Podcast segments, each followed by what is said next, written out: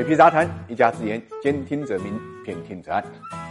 当今中国最挣钱的是什么行业呢？就是银行业。疫情之下，他们更是当之无愧。根据公开的资料显示啊，A 股的三千八百三十九家上市公司，二零二零年一季度的财报中间，银行板块是 A 股中间最赚钱的板块。银行股的数量呢，大概只占到呢 A 股数量的百分之一，但是却贡献了超过四成的净利润。从净利润的排名看，一季度最挣钱的二十家公司中间呢，有十三家是银行，占比达到百分之六十五。而在一季报的财财报中间净利润超过五百亿的上市公司只有四家，而且全部来自于银行业。其中，工商银行呢是以八百五十亿的净利润呢位居榜首，不愧是宇宙第一大行。值得一提的是呢，八百一十家创业板公司今年一季度的净利润总和是一百九十点三亿，仅仅占到工商银行净利润的百分之二十二点四，可见银行赚钱呢是有多么的凶狠。根据万德的数据显示，二零二零年一季度 A 股三十六家上市公司的营业收入。归属于母公司净利润同比呢分别增长了七点九、五点七，实现了超预期增长。也就是说，在疫情之下，中国银行业的业绩增长并没有受到影响。银行挣钱是很正常的，各国都如此。可是为什么中国的银行这么能挣钱呢？说到这个问题，就不得不说中国的房地产行业为它做的贡献。因为不管是地产行业的开发贷，还最终个人购房环节的按揭，基本上呢都会涉及到贷款。而银行的盈利模式刚好就在于放贷挣这个利息。放出的贷款越多，那么银行挣的就越多。二零一九年年底的时候啊，三十六家上市银行涉及到了房地产的贷款呢是三十三点九八万亿，比年初呢二十九点五万亿呢增长了四点四九万亿，一年的时间增长幅度超过百分之十五。而在三十六家上市公司涉及的住房贷款中间，个人的房贷数据呢更加惊艳，高达二十七点六万亿，比二零一九年年初的数据呢增长了百分之十五点四。同时呢，根据央行的调查显示。七十六点八的家庭呢有住房贷款，而且呢家庭总负债的比重呢是七十五点九，